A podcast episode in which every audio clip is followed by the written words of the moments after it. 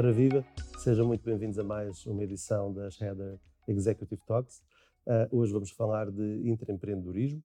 Uh, temos connosco a Rita Oliveira Plica, uh, formadora, coach, consultora, um, fundadora da ONU, uma empresa especializada nestas áreas também, que nos vem falar deste tema. Rita, muito obrigado Olá, pela tua disponibilidade. Obrigada eu pelo amável convite. Obrigado. Um, não sei se queres fazer aqui algum, algum, dar algumas palavras iniciais sobre ti, sobre aquilo que tem sido a tua vida no, nos últimos anos, particularmente, se calhar nos centrarmos okay. no tema. Parece-me bem. Obrigada. Bem, uh, dizer-te que já, já, já, tenho uma vida profissional considerável, uh, apesar de me considerar uma, uma jovem uh, empreendedora, e de facto tem sido nestas áreas de gestão, recursos humanos e mais recentemente empreendedorismo que tenho, que tenho focado a minha, a minha atenção. E, especialmente nos últimos anos, e, e, ainda quando estava a trabalhar numa organização, comecei a perceber que, que talvez fosse interessante considerarmos empreendedores mesmo estando a trabalhar numa organização. Eu só não tinha um nome para isso, coisa que vim a descobrir mais tarde. Mas, portanto, creio que sempre fui empreendedora hoje, uh, com mais de 40 anos, consigo uh, dizê-lo e creio que há de facto alguns, alguns traços, algumas marcas que evidenciam isso, isso mesmo. E, portanto, cheguei hoje onde cheguei no sentido de ter a minha, ter a minha empresa e, portanto, depois de ter uma vida corporativa de mais de 20 anos, ter a minha organização, uh, acreditando que, que, que, o empreendedorismo é, acima de tudo, uma, uma forma de estar na vida. E, portanto, é muito assim que, que me posiciono. Sou uma pessoa que adora uh, aquilo que faz, as pessoas, a, a, formação, a facilitação, as equipas.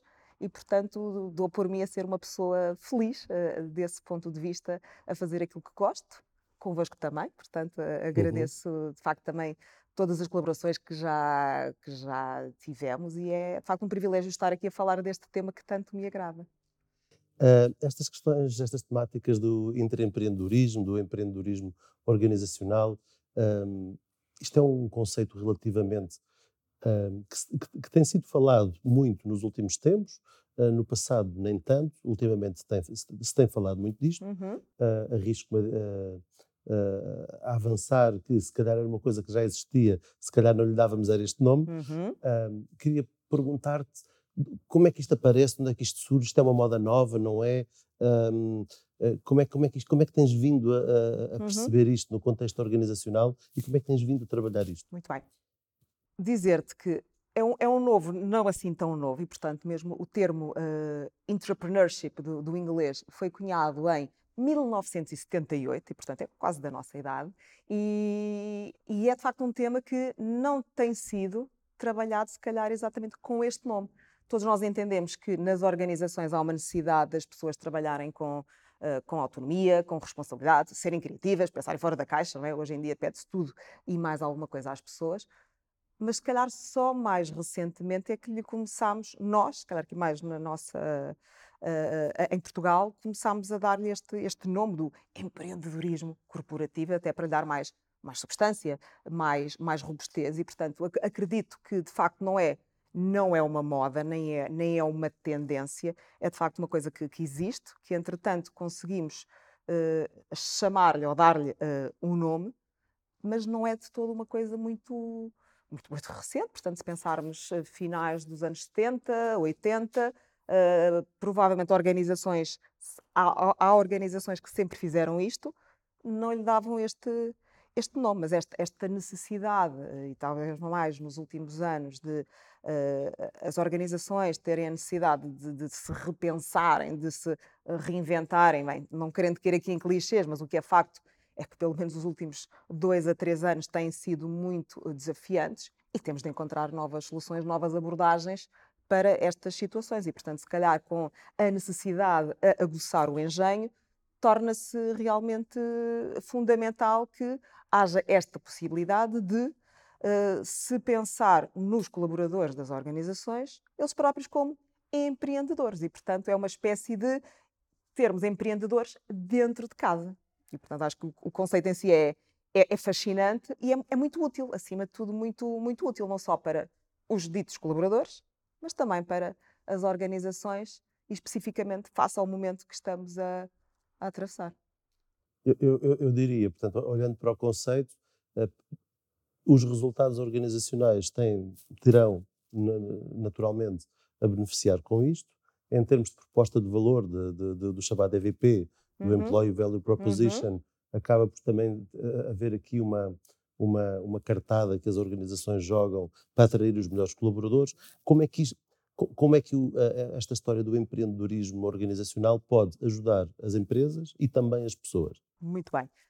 Há de facto vantagens para, para ambos os lados, não só, como mencionaste, as organizações estarem posicionadas uh, deste lado do empreendedorismo e, portanto, serem, serem de facto mais, uh, mais ágeis, mais eficazes, mais, mais rápidas nas suas uh, respostas e, portanto, esse, do ponto de vista da, da, da, da, proposta que pode ser feita aos, aos seus futuros colaboradores, eu diria que é muito interessante se te derem a escolher. Onde é que queres trabalhar, num sítio uh, maçador, onde és controlado, não podes fazer nada, ou por oposição num sítio onde sabes que, se calhar não é uma carta branca, mas dão-te espaço, dão-te margem de manobra para poder estar a fazer algo, a desenvolver as tuas ideias, a colocar as tuas ideias em prática, a lançar novos produtos, novos serviços, repensar processos, o que quer que seja, provavelmente sentes-te muito mais eh, confortável tendo esta autonomia e esta capacidade de fazer acontecer. E, portanto, se, se me perguntasses, assim, numa, numa definição muito curtinha, o que, o que é que é isto do, do empreendedorismo, é essencialmente fazer acontecer, não é só ter as ideias, porque se calhar todos nós temos ideias, todos nós temos imaginação, mas de facto o, pôr em prática, o ser capaz de implementar, é aquilo que pode fazer a, a diferença. E portanto, uma organização, das duas, uma, ou dá o espaço para que isto possa acontecer, ou não dá o espaço e nada acontece. Uh, e, portanto, repara que eu diria que é muito deste uh, equilíbrio entre as organizações hoje em dia precisarem cada vez mais de atrair talento e um, um talento bom, não é? Portanto, fala-se muito na guerra do talento e, portanto, que talento é que estamos a atrair, mas também a dada altura percebermos que há, há um momento de, na, na jornada do colaborador que temos de pensar como é que vamos fidelizar as pessoas, garantindo que estas têm de facto um espaço onde gostem de estar, que estejam motivadas e, portanto, que se sintam inspiradas a poderem contribuir para o propósito da, da organização. Portanto, eu diria que nem, nem, nem é somente um ato puro de altruísmo, uh, mas pensando que também do ponto de vista uh, um certo egoísmo organizacional, não sei se existe este termo ou não, pensarmos que de facto se eu conseguir criar as condições para as pessoas, as pessoas ficam. E, portanto, quanto mais não seja, eu diria que é uma forma inteligente de uh, podermos trabalhar na, na, dita retenção das pessoas. Se eu pensar em mim enquanto colaborador e eu conseguir ter uh, no, no, meu departamento, na minha área, uh, as condições para que eu possa uh, trabalhar realmente como tal empreendedor, em que eu consigo perceber que perante as adversidades, perante as situações que vão surgindo, eu tenho a capacidade não só de desenvolver ideias, mas de as colocar em prática, perceber se funcionam, se não funcionam. Posso falhar? Posso. não que estejamos aqui a premiar o falhanço ou a fazer aqui o elogio do erro, mas essencialmente percebermos que se acontecer, aconteceu e percebemos que não é por ali e, portanto, termos esta, esta cultura organizacional que seja mais permissiva uh, deste ponto de vista, muito nesta lógica do, da, da, experimentação, experimento, faço, uh, aprendo, reajusto e posso realmente implementar coisas novas, posso melhorar, pá, às tantas nem é, nem é uma invenção pura e dura, uma coisa de raiz, mas há uma, há uma melhoria, há aqui um, um upgrade daquilo que se está a fazer e, portanto, eu diria que é muito confortável, ou é mais confortável para as pessoas poderem perceber que, a, a dada altura, não têm de sair da organização para poderem estar a ser mais elas, uh, no seu melhor, uh, na total aplicação das suas capacidades, das suas competências e, portanto, se eu estou bem, eu escolho ficar. E fidelizamos as pessoas. Sim. Portanto, e quando temos uma organização que consegue atrair as melhores pessoas, desenvolve as melhores pessoas e consegue fidelizar as melhores pessoas e elas naturalmente não querem ir embora, acabam por ter um, um, um capital humano mais competente, mais eficiente uhum. uh, e com uma, com uma um, capacidade de entregar uh, muito maior. Uh, e isto resolve não só o problema da, da guerra do talento, mas resolve também o problema da competitividade das organizações entre si. Portanto, se eu tenho nos meus quadros os melhores colaboradores, mais motivados, mais competentes, que entregam mais, uh, eu vou ter uma vantagem competitiva relativamente à minha concorrência.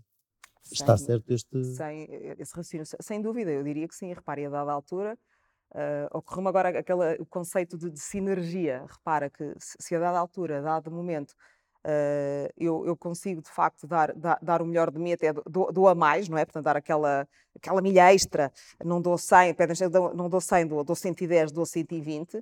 É diferente de ter pessoas, a, umas a dar 80, outras a dar 70, outras por aí afora, e portanto, quando, quando conseguimos realmente dar mais, porque percebemos que também há, há, há retorno, há, há, feedback positivo que vem, uh, que vem daí, que, que, de facto estamos, estamos nós próprios uh, a fazer parte eh, de um todo e de um processo. Portanto, eu posso usar as minhas competências existindo aqui este efeito contágio, porque repara, se estamos numa, numa organização em, em, que de facto estas coisas verdadeiramente acontecem e eu percebo que uh, posso, posso fazer acontecer, uh, uso as minhas competências, a pessoa que ao meu lado tem outras competências, mas ela própria também, uh, também o faz, e portanto desta, é desta soma de, de, de, de indivíduos, desta, deste somatório de competências, conseguimos fazer com que, no fundo, as coisas que, que, acontecem só acontecem porque aquelas pessoas estão, de facto, ali a trabalhar de forma a colaborativa uh, e bem, e, portanto, quando há este clima de confiança, deixa-me dar-te esta uhum. palavra uhum. aqui também,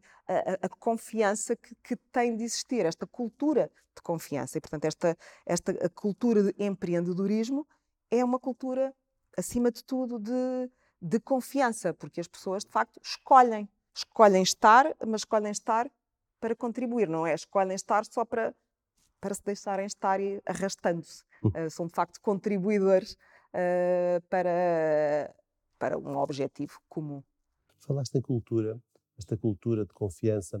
Como é que se constrói uma cultura de empreendedorismo organizacional um, uh, eh, em Portugal?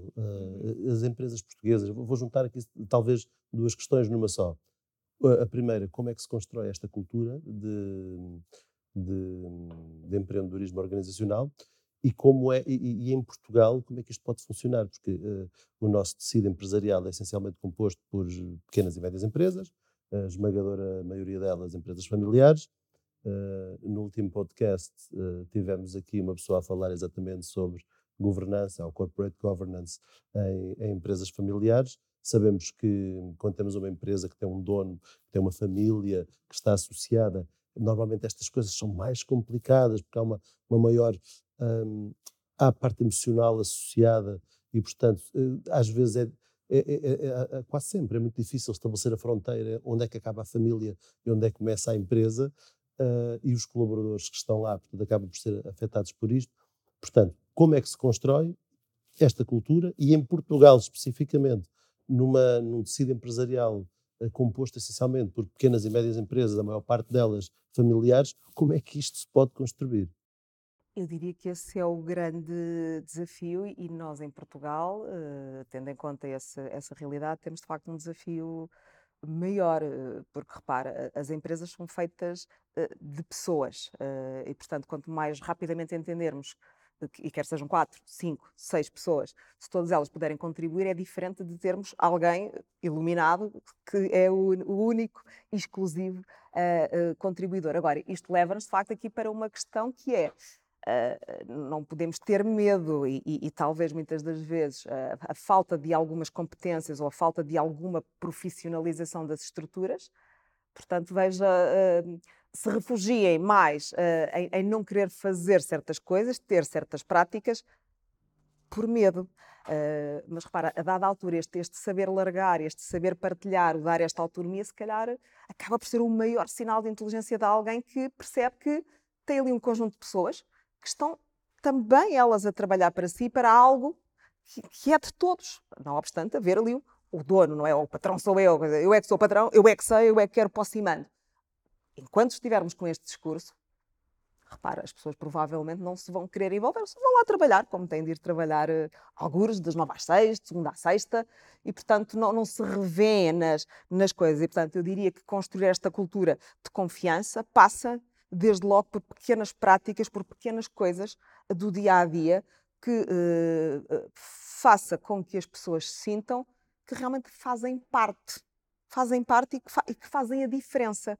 Uh, e portanto que lhes é dado tal, volto a falar nesta questão, o espaço que não é um espaço físico, eu dar-lhe espaço, mas olha, tens aqui uma mesa com uma cadeira e um ecrã de 21 polegadas, não, não é o espaço físico somente, é, passa muito por esta atmosfera uh, mental, a segurança psicológica, todo o ambiente social e, de facto, as pessoas perceberem que, que estão ali por uma razão e que são elas que estão e porque elas conseguem efetivamente fazer a, a diferença e porque há tal confiança e a autonomia por oposição ao controle, que é aquela palavra que muitas vezes nos aparece e que é assustadora, não é? Porque quando nós deixamos alguém fazer alguma coisa, o, o, o delegar, perdemos o controle. Né? E, portanto, este, este, medo de perder o controle, eu diria que se calhar é, é aqui o, o bode expiatório no meio de, de tudo isto. Um, e ao fim e ao cabo estamos a falar de mentalidades. Uh, como, como, é que se muda uma mentalidade? Não é agora assim de repente e numa semana muda tudo e principalmente em, em empresas uh, mais tradicionais ou já com, com, com um histórico grande. Uh, é, é, difícil, claro que é difícil. não, não diria que seja impossível, mas é um trabalho, e principalmente por percebermos, Pedro, que a dada altura uh, os resultados já não aparecem, a forma como estamos a gerir uh, não funciona e, portanto, precisamos de encontrar novas soluções. E, portanto, se eu tiver apenas uma pessoa a, a, a gerar soluções, é quase como eu ter um departamento de inovação em que tenho lá o, o Head of Innovation, tenho uma pessoa a tratar da inovação. A inovação, tal como o empreendedorismo, não pode ser uma tarefa de uma pessoa. Não é sequer um departamento. Não, ah, o departamento de empreendedorismo. Não, não é um departamento é de facto uma forma de estar. E quando esta forma de estar se puder materializar nesta tal cultura, nestas, nestas ações, é, é, é não haver uma cultura de medo em falar. Uhum. Quando eu entendo que uh, alguma coisa não está bem, eu posso falar, posso dizê-lo, posso sugerir uma, uma melhoria. Pode alguém não gostar disso? Pode, mas a, dada altura percebemos se calhar o resultado que se espera ou o, o resultado que se quer obter só pode vir se fizermos as coisas de uma forma diferente. E, portanto, isto mexe ali um bocadinho com esta capacidade também de termos uma maior tolerância ao risco, eh, à inovação, porque nós não, é uma coisa nova, nós nunca sabemos como é que vai funcionar. Pode correr mal? Pode. Pode correr bem? Também pode. Uh, ainda assim, repare, é muito, eu diria que isto mexe muito com as emoções das pessoas, não é? Portanto, há aqui este lado muito, uh, muito emocional e claramente, quando estamos a falar de as nossas empresas, que quase que são os, os nossos bebés, não é? os, nossos, os nossos filhos, é, custa, uh, custa largar, mas a dada altura, provavelmente para que se consiga escalar ou para que se consiga chegar aqui a um outro nível, temos de facto de, de saber de saber delegar, de saber distribuir trabalho, e de, e de perceber que há, há, sempre um certo risco associado, mas se, se, todas as pessoas estiverem verdadeiramente alinhadas com, com aquilo que se espera, eu diria que é mais fácil. Sem risco não chega a lado nenhum. O sem risco, risco não, não, há. Sem, sem risco, risco, não há. Inovação. Uh, sem risco não há. O que é, a vida é um risco. Nós claro. todos os dias acordamos e estamos em risco. A empresa considerada a empresa mais inovadora do mundo, em Silicon Valley, a, a IDEO, eles têm o Museu do, dos Falhanços. E o, e, o, e, o mote, e o mote deles é fail often, fail fast. fail fast. Portanto, vamos falhar, vamos falhar muitas vezes, vamos falhar, falhar, no início. E não falhar sempre na mesma coisa, porque Exatamente. às tantas a questão é essa, aprendermos, aprendermos com isso. Mas só não erra quem não faz, não é? Neste dito tão português. Se eu nunca fizer nada, estou seguríssimo, mas nada vai acontecer. E aquilo também que, que disseste sobre o tal iluminado que é responsável por, por aquela área, houve um presidente americano já muito antigo, agora não me lembro o nome, eh, que disse: Eu não uso apenas o meu cérebro, mas todos aqueles que possa pedir emprestados. Portanto, quando temos uh, num grupo de trabalho 10 pessoas a uhum. contribuir, os resultados vão ser muito melhores do que, do que haver só um cérebro iluminado a pensar numa sem, forma de fazer aquilo. Sem dúvida, e portanto, esta, esta, esta ideia da tal inteligência coletiva, porque todos nós somos inteligentes à nossa maneira, temos uhum. diferentes uh, inteligências, digamos assim. Se calhar há, há, pessoas na organização que têm uma inteligência mais, mais numérica, mais matemática, outras têm uma inteligência mais emocional. E repare, é desta, é desta fusão de facto de cérebros que pode nascer alguma coisa boa. Até que quanto mais não seja, que às, às, vezes nas equipas também encontramos aquela pessoa que é sempre chata, aquela pessimista, que está sempre a ver é o lado negro. Ainda bem, oxalá que exista sempre um, um pessimista na sala, que exista também sempre um, um mais realista, que exista mais. Porque é, é, é deste cruzamento de, de, pensamentos que nós podemos realmente retirar algum. Agora, se estamos lá todos só para abanar a cabeça, ah, sim, sim, não concordamos nada com aquilo, mas, ah, sim, sim, está muito bem. Repara, a médio e longo prazo, repara a frustração que é, até para os ditos uh, responsáveis da empresa, porque os resultados não aparecem, e para as próprias pessoas, que acabam por viver muitas das vezes ali no, numa certa tensão, porque, enfim, sabem de antemão que podiam fazer outras coisas, mas não as fazem, ficam ali. Uh, um bocadinho, só me recorre a palavra encalhados, eu não queria dizer a palavra encalhados, mas pronto, vou dizer mesmo. E portanto, não, repara, a dada altura, este desconforto. Uhum. E é uhum. este desconforto que talvez a médio e longo prazo faça com que as pessoas saiam. Uh, e quando falamos aqui na questão depois do turnover, eu não sei, se o que, eu não sei o que é pior, Pedro. É alguém que esteja desgastado a sair e perdemos este capital humano, ou pelo, ou pior ainda, que é esta pessoa que está desgastada e está tão desgastada, mas que também já também já não sai, já fica. E, portanto, termos esta, esta massa humana presentista. Aquelas pessoas que se demitem sem sair da organização. Estão lá, a cabeça tem... não está, eh, mas de facto está lá o, corpo. Eh, há a questão do contágio, porque nada funciona, nesta organização nada funciona, nunca me deixam fazer, nunca isto, nunca, nunca nada. Mas o que é facto é, é que ficam. Eh, porque quem vai, vai. Quem fica, fica também não acrescenta. Eu conheço uma pessoa que se chamava essas pessoas o musgo organizacional. Ai, eu adoro musgo, é que chegam ali, agarram, não vão lá nenhum. Tipo lapas. Ficam ali, tipo lapas, ficam ali agarrados e ficam a minar.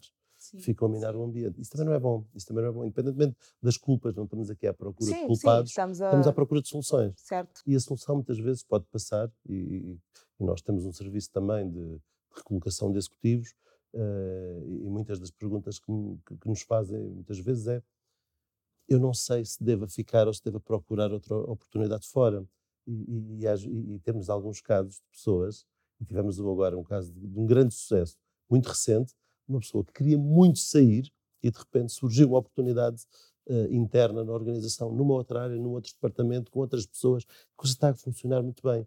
E, portanto, às vezes não é a questão de eu tenho de sair, é eu posso procurar uma oportunidade internamente a fazer outra coisa com outras. Porque às vezes o desgaste já é tanto que aquilo já não funciona. Temos sim, que procurar. Sim, sim.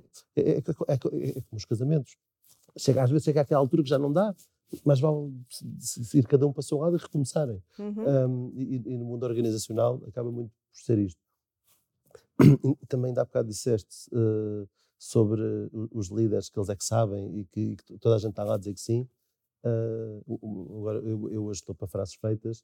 Uh, líderes que, que, que, não ouvem uh, vão ver vão acabar por se ver rodeados de pessoas sem nada para dizer.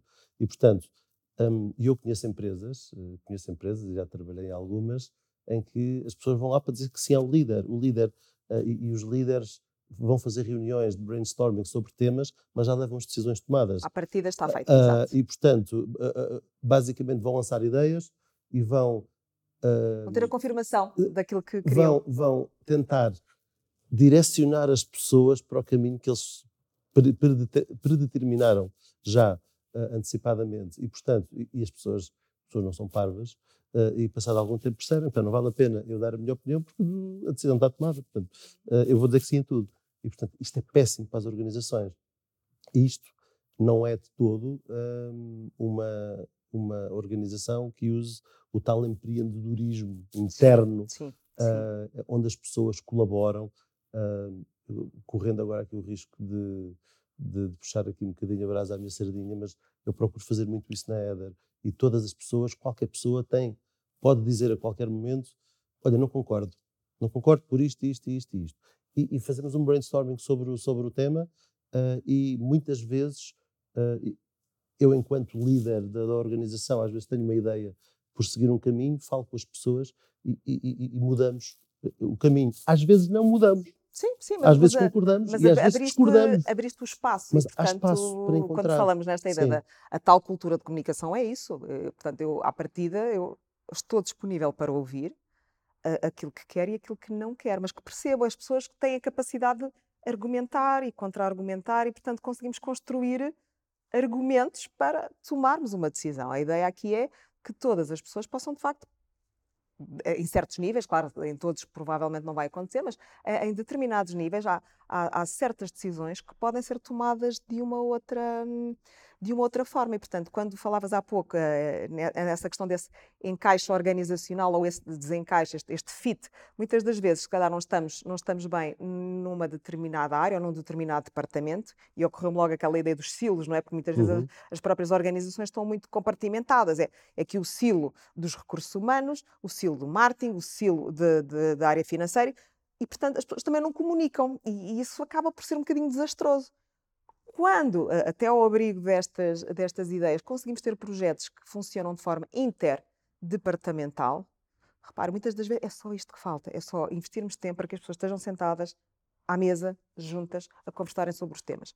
Porque provavelmente as dores e os desafios do marketing também são alguns dos desafios da área financeira e, e de outras áreas. E muitas das vezes tudo passa por algum ruído e coisas que, que vão surgindo e que as pessoas, pura e simplesmente, porque muitas vezes estão tão ocupadas a fazer coisas e não, e não se, não se não prestam atenção a alguns sinais e a coisas que vão E não prestam atenção, às vezes, se aquilo que estão a fazer faz sentido. Ainda questionam. Está tão, mecani- está tão mecanizado que as pessoas já fazem. E depois, quando, quando vem alguém de novo e pergunta: Olha, porquê é que estás a fazer assim? Sim, lá Ah. estás, tu olha, olha-me este. Olha, agora, sempre foi agora, assim. agora vem olha, não este. faz sentido, mas explica-me. E às vezes descobre-se que se estava a fazer uma coisa só porque sim, e que- Sim. E, que, já não faz sentido. Ah, e, e- e- precisamos de partir as paredes das organizações e- e temos estruturas demasiado hierarquizadas, têm de ser mais horizontalizadas. Temos de passar de departamentos para equipas, para projetos, para projetos, equipas de projeto e não departamentos. Temos de passar de, de equipas fechadas dentro das áreas para equipas matriciais. Portanto, hum, porque é, é- é- é- é deste, desta comunicação. Porque o negócio, nós temos tantos departamentos na organização porque há um negócio. E o negócio é linear. E, e- e todos, todos, todos os departamentos interferem no negócio. Ah, se estamos todos fechados na nossa quintinha, estamos todos a defender os nossos interesses, quando nós temos de defender os interesses do negócio. E, e do cliente, quer dizer, em última instância, há alguém que vai pagar o salário no final do mês. que são os Exatamente. clientes. É, muitas das vezes é isso que as pessoas esquecem. Quem paga, e eu tinha, ti- tive um, um- um patrão que diz exatamente isso, Rita, mas você sabe quem é, que, quem é que lhe paga o seu salário, ou quem é, que, quem é que paga os vossos salários? São os clientes. Portanto, se não houver clientes, não há trabalho, não há, não há nada. E, portanto, quanto mais atentos estivermos e percebermos se todos trabalharmos, de facto, com aquele objetivo, é muito mais fácil. Eu não trabalho, não é, não é o meu cliente do marketing ou o meu cliente dos recursos humanos, o cliente é, é, é, é, é único e é de todos. E, portanto, repara que muitas das vezes, eh, e falaste nesse tema da, da, da- da estrutura eh, que muitas das vezes existe, nós somos muito mais do que uma definição de funções. E quando nos agarramos a uma coisa do género, ah, isso não está na minha definição de funções, ah, não, eu não, eu não faço isso ou eu não posso, mas porquê? Quer dizer, porque está ali, tem ali quatro linhas e, portanto, eu não posso afastar-me daquelas quatro linhas. Não pode ser.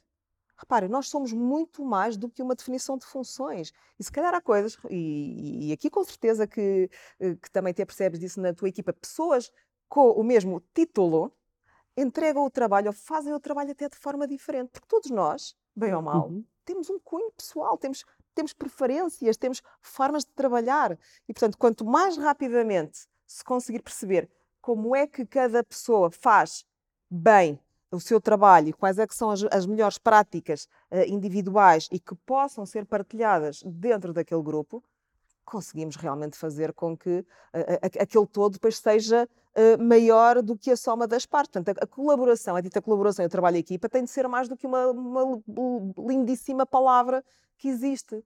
Tem de funcionar na prática. Eu só penso muitas das vezes, sabe, naquela do o colaborador do mês. Como é que alguém promove um- uma cultura de colaboração com o colaborador do mês? Não é o colaborador do mês, porque é alguém e os outros. Repara, há, há aqui todo um conjunto de, de ideias que ah, ah, tenho aqui a nossa política de motivação, é esta, está aqui. É uma coisa, é uma coisa que é igual para todas, mas se calhar nem toda a gente se motiva só por aquilo. Eu só queria que me deixassem fazer coisas, eu só queria ter mais autonomia, eu só queria, se calhar, ter um horário mais flexível, eu só queria.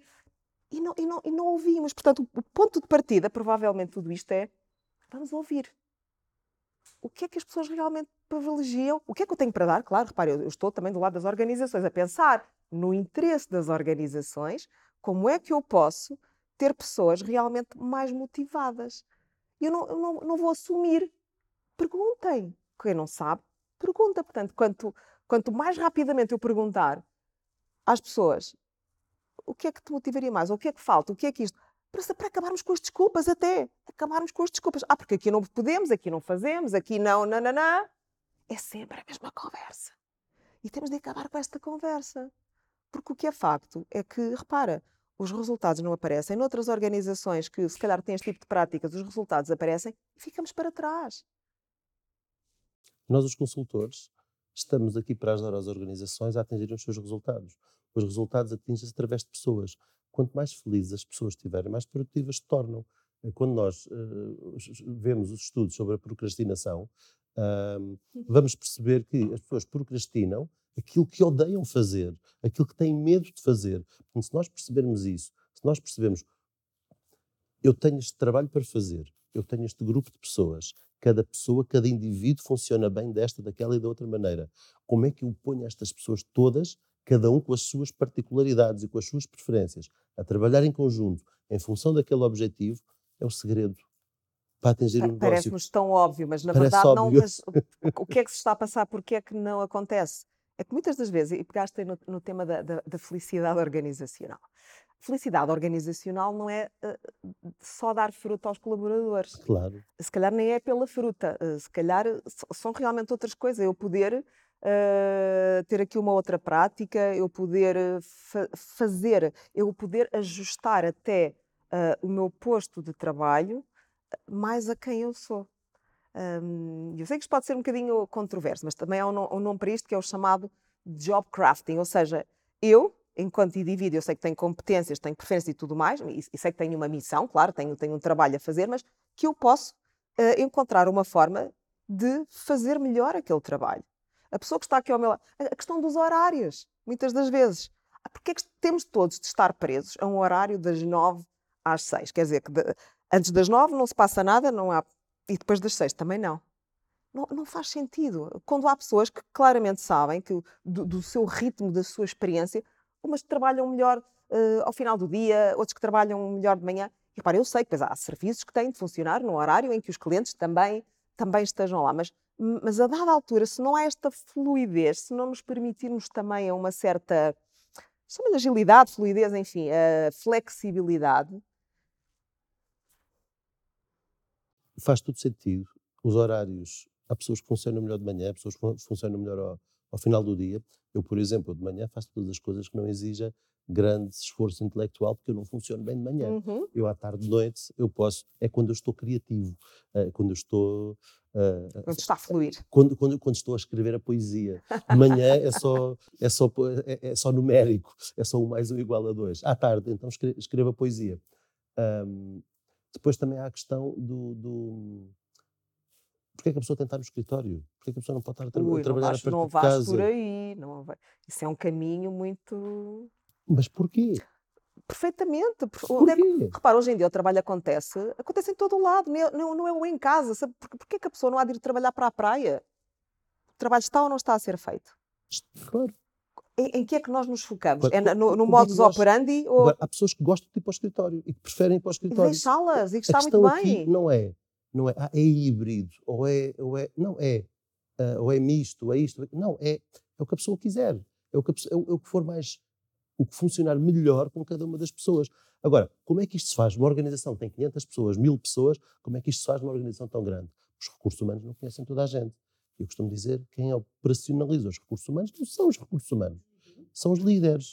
Uh, e eu acho que o grande problema do tecido empresarial português é que os donos do, das empresas, eu li um estudo engraçado há tempos sobre isto, que dizia que os, os, os, estes líderes que criaram as suas próprias empresas e que, e que conseguiram florescer o um negócio uh, têm o, a síndrome do super-homem. Eles uhum. acham que são sobredotados, sim, sim. que são predestinados ao sucesso, insubstituíveis e que só eles é que sabem e acabam por fazer uma microgestão que esvazia completamente que as seca. suas fias, as suas fias intermédias. E são estas fias intermédias que têm de estar junto das pessoas a fazer acontecer.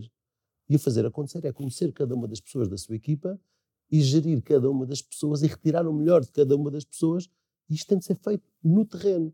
Quando um, um líder de topo faz microgestão e esvazia e seca as suas, suas lideranças intermédias, nada, a magia não acontece. E não há intraempreendedorismo, não, não há, não nada, há empreendedorismo né? não há nada. e a pessoa está a cumprir um horário. Claro, e depois não há milagres. Uh, eu, eu, também ouvi no outro dia, uh, as, as, empresas têm exatamente os, os, resultados, atingem os resultados uh, para os quais trabalharam. Portanto, uma coisa dita mais ou menos desta forma e que tem a ver com isto. Se eu faço microgestão, quer dizer, eu não posso ter, se eu semeio alhos, eu não posso ter outras coisas, não, não dá. Portanto, temos realmente de pensar o que é que estamos a fazer. e não estou a dizer que é fácil, atenção, não é nada não é nada fácil, porque percebermos que vimos de um determinado tipo de cultura e tudo mais. Agora, eu tenho de assumir de uma vez por todas que se não está a funcionar, eu tenho de dar a volta ao texto. Ah, porque sempre fizemos assim, ou porque sabes, nós em Portugal é assim, é o que temos, mas, pronto, mas se é o que temos, também podemos deixar de ter. E vemos casos, de, felizmente, boas notícias. Há, há muitos casos uh, de empresas uh, bem-sucedidas uh, no mercado português que, de facto, já, já deram provas de como isto pode, pode funcionar. E, portanto, não precisamos de agora ir todos para Silicon Valley ou de fazer disto o Silicon Valley. Deixa-me fazer-te uma pergunta, aqui uma pequena pergunta, meio provocatória e de difícil resposta, que é. Um, muitas das empresas, e, e, começou mais com as empresas tecnológicas, uh, começaram a preocupar-se com, com, as pessoas, com a felicidade das, das pessoas, com serem um best place to work, que uh, preocuparem-se que as pessoas estão um, que as pessoas estão verdadeiramente felizes, motivadas e, e satisfeitas no, na, na, execução das suas tarefas, de, de, de, sua, das suas responsabilidades profissionais uma pergunta, podes não querer responder ou podes dar outra volta, mas sentes que isto é genuíno? ou, ou, ou, isto é, ou, ou, isto foi, ou isto é um meio para atingir um fim? Eu diria ambas as duas. e infelizmente temos casos em que uh, existem os great places to work da vida e por aí fora, porque, porque há rankings, porque há isto, porque há, depois há uns selos lindíssimos, não é? Também os melhores fornecedores disto e daquilo há coisas que ficam bem, depois também no, nos relatórios de contas, de sustentabilidade, as nossas práticas. Fogo de vista, muitas das vezes fogo de vista, porque não é uma ação isolada, que a cultura não é uma coisa que se faz num dia. E, portanto, há, há com certeza que há, Pedro, e conhecerás uh, várias organizações, uh, como eu as conheço, que fazem esse tipo de estratégias. Como eu as conheço, como eu sei, como eu sei que tu as conheces, eu, por isso é que eu te Pronto, precisamente. Outras há, e, e, sei que sim, que apesar de não estarem nos ditos rankings, nem aparecerem aqui e ali, têm um conjunto de boas práticas. E é no dia a dia. É no terreno. É se aquela pessoa precisa de estar 15 dias a acompanhar um filho porque não sei o que, é que a pessoa está 15 dias fora e trabalha a partir. E não precisam cá dos rankings, nem precisam de um selo, nem precisam de nada. Não é, não é isso. Agora, temos tudo. É, muitas vezes, como é que se separa depois aqui o trigo, o trigo do joio? Eu digo também de uma forma muito simples. Uh, nós conseguimos perceber uh, uh, a médio e longo prazo quem é que está nessa, nessa, nessa maratona ou quem é que está ali a fazer sprints assim de qualquer, de qualquer maneira, porque em alguns casos depois as pessoas percebem que realmente é assim e ficam, e noutros casos percebem que afinal, afinal aqueles valores da, da inovação, do empreendedorismo que estão ali escritos naquela parede. Não passa daquilo, só estão escritos na parede. É, o, o employer branding funciona muito bem uh, para as empresas também atingirem os seus, os seus objetivos. O employer branding tem de ser justo, tem de ser verdadeiro, porque quando nós fazemos o employer branding para fora, até podemos atrair as pessoas, mas há que pensar que quando estamos a fazer o employer branding para fora, as pessoas que estão dentro também estão a ver as, mesmas mensagens e estão a dizer isto não é bem assim. As pessoas falam umas com as outras e cada vez mais, repare, se eu vou trabalhar para um sítio, se calhar faço ali uma investigação prévia também, será que eu quero ir trabalhar para aquele sítio? Será que eles são mesmo assim? Porque uma coisa, como tu dizes bem, é o que passa cá para fora, esta, esta uh, a, a, mensagem que a empresa emite, mas e qual é que é de facto a reputação? E no dia a dia, pois. a cultura e o employer branding estão alinhados ou há ali um. E normalmente há. E às vezes há uma diferença grande.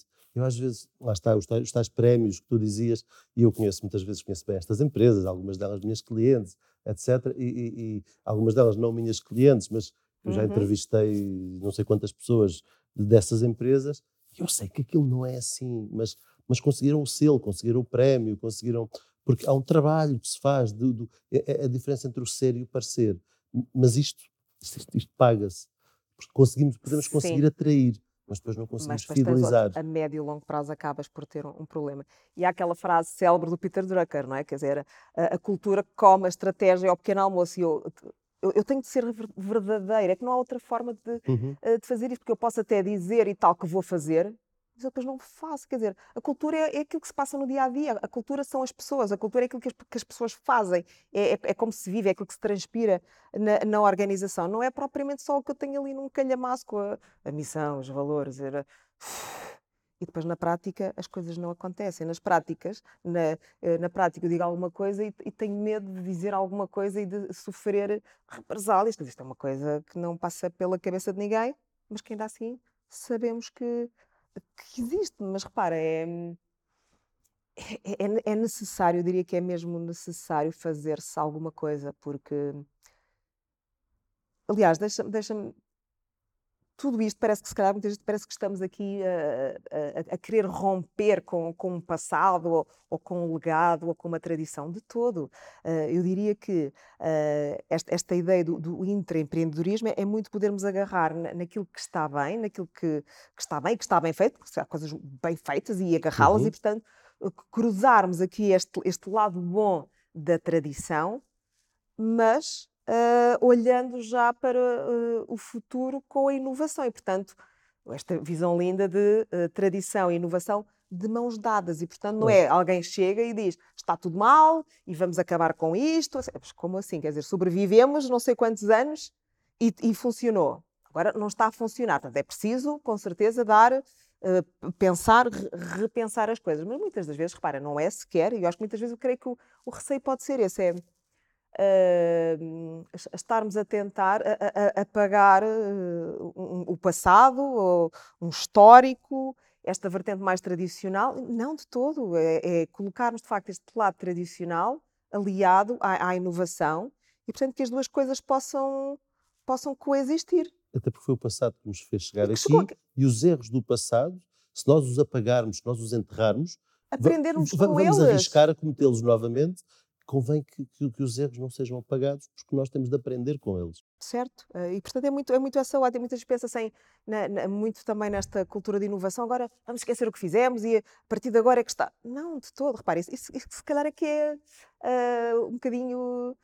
eh, revoltante até para as pessoas. Então estamos cá há 20 anos a, a dar o litro e agora vem aqui alguém iluminado e de todo. E portanto é muito, é muito isto, percebermos o, o que é que está e o que é que está bem mas pensando que provavelmente há espaços para melhorias e não é só pensarmos em, em disrupção e uma coisa que agora vai acabar.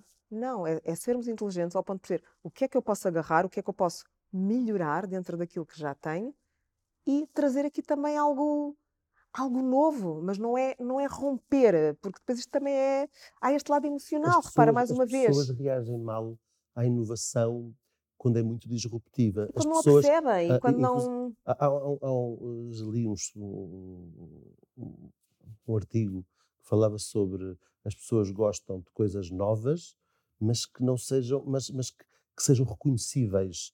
Portanto, uh, quando aparece uma música que ninguém conhece, é, estranho. é, é mais estranho. Mas se aparecer uma música que as pessoas já conheciam, mas traz uma nova roupagem, a aceitação é muito mais rápida.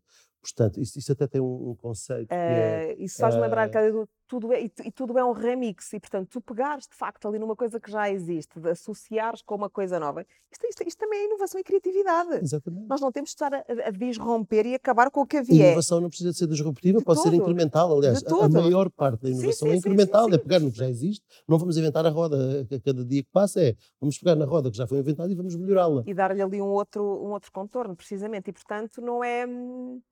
Mas, ma- mais uma vez, é, é, é- é- é- é trabalharmos também este lado eh, das pessoas eh, e fazendo-as ver que, que o seu trabalho foi válido, é válido, mas que ainda assim pode. É muito esta, lógica da, da melhoria contínua. Portanto, se, se quisermos até Uhum. trazer este, este tema, co- como nós próprios. Reparem, trazer aqui este tema também. Muitas das vezes as pessoas estão muito à espera que agora se- seja a organização que vá tratar de mim e que vai cuidar de mim e da minha carreira e tudo mais. Bem, calma, eu se calhar também tenho uma cota parte de responsabilidade neste processo. Está bem que as organizações têm que dar X horas de formação, mas então se não me derem formação, eu não faço formação nenhuma ou vou fazer formação por conta própria. Eu não tenho também esta responsabilidade pelo meu próprio desenvolvimento e, portanto, nós próprios podemos perceber se de facto. ah, e eu, ao capacitar-me, repara, no meu total interesse também, não só para ah, contribuir na organização onde estou, mas para de hoje para amanhã estou, estou noutro sítio e posso perceber que há outras oportunidades. Sabes que às vezes as pessoas não saem, e sabes com certeza, as pessoas não saem das organizações até porque estão mal. E é, e é- é- é- é- é tão interessante perceber que as, as pessoas muitas das vezes saem e é quando estão bem. E quando estão bem vão. É a melhor altura para sair. Claro! Quando eu estou mal, eu aceito a primeira coisa que me aparece. Quando eu estou bem, eu mudo para melhores. Tem outra capacidade de negociação, tem Posso dizer outra, outra não. forma. Exatamente. Posso perfeitamente dizer que exatamente. não. Posso negociar as minhas condições sem, sem ter receio que possa não correr bem. Eu estou bem. Hum, e portanto. Eu escrevi um artigo que se chamava Sim. exatamente eh, as, as- como, é, que- como é que era? Eh, as melhores mudanças de carreira fazem-se quando estamos bem. Sim. Não é, não, é, exatamente não é isto, mas bater no fundo. Sim. Reparem, se- se utilizarmos exatamente esse modo para, para o organizacional, quer dizer, eu vou esperar para bater no fundo, vou esperar por perder clientes para começar a pensar em novos produtos e serviços, ou eu vou ter aqui uma preocupação de estar a, a- a- alimentar eh, a, a- máquina com novos produtos, novos serviços, enfim, com, ah, com algumas coisas antes de bater no fundo. Se eu sou líder de mercado, o que eu tenho de fazer, se eu sou líder de mercado, a concorrência está a olhar para mim e vai começar a imitar-me. Claro. Se eu, se eu ficar, se eu estagnar, daqui a seis meses, um ano, toda a concorrência está igual a mim. Portanto, quando a minha concorrência chegar ao patamar onde eu estou, eu já tenho estar um degrau ou Eu já acima. fui, já não estou lá. E, portanto, é muito sermos assim, já been there, done that. É, é, é muito, é, muito, é muito isso, Pedro, é eh, tornarmos as organizações mais astutas, desse ponto de vista, com as pessoas a bordo. Claro que se calhar há pessoas que não, não, não, não, nem, podias perguntar também, ah, então Rita, mas toda a gente é empreendedora. Ah, Se calhar há aqui diferentes níveis, se calhar há pessoas que estão, estão bem e é fazer o seu trabalho da- das nove às seis e deixá-las, se eu perceber que é isso que faz a pessoa feliz, deixá-la estar, fazer, eh, fazer o seu trabalho. Ué, Há pessoas que podem dar mais, com certeza. E, portanto, é, é perceber, como falavas há pouco, dentro das nossas equipas, perceber que há pessoas que podem dar mais e o, o que é que podem dar. Há outras pessoas que estão muito bem, deixá-las aqui também estar e elas querem estar sossegadas, é aqui o fator estabilidade, para elas é o importante, é deixá-las estar e, portanto, ter esta, esta capacidade de ir sempre eh, ouvindo, eh, envolvendo e ajustando. Quer dizer, isto não é uma coisa que se faça num dia, isto é uma, é uma vida, quer dizer, é, é a cultura, a cultura acontece todos os dias, a, a liderança acontece todos os dias, não é uma coisa que eu vou fazer. Há reunião de liderança, quer dizer, que passa-se que é uma, é uma manhã, uma tarde. Não, é, é no dia a dia. E é com as pessoas. É lá. Não sou eu no meu gabinete lá, e a esperar que me batam à porta e que ninguém bata à porta. Ah, mas a porta está aberta. Está bem, mas as pessoas não entram. Portanto, há ali qualquer coisa. Quais é que são os entraves que muitas das vezes eh, existem? Portanto, há, há bons exemplos, há, há coisas a acontecer. Felizmente, e estarmos aqui a, a tratar deste tema hoje, eu diria que é, é logo assim um, um bom ponto de partida para que se traga o tema para, para a conversa, porque na verdade, se não fizermos nada, não se vai passar nada. Ah, e, e falamos tanto de- destas coisas e, e de como é preciso repensar, reinventar e tudo mais, mas temos de passar à prática, temos de, de deixar só as, as, palavras bonitas e passar à ação. Empreender é, é, fazer acontecer, tem a ver com a ação, tem a ver com, com, com, com esta capacidade de podermos implementar coisas, coisas estas que podem correr bem, podem não correr tão bem, reajusta, segue em frente, aprende com isso, mas sempre esta uh, ideia deste, deste work in progress, que tal como nós, todos nós somos um work in progress. Exatamente. Não somos perfeitos, não há empresas perfeitas, nem provavelmente vai, vão, vão existir. Agora, podemos com certeza trabalhar para podermos ser sempre melhores. E eu diria que esse é o grande objetivo organizacional. Excelente mensagem. Muito obrigado pela tua fico. disponibilidade.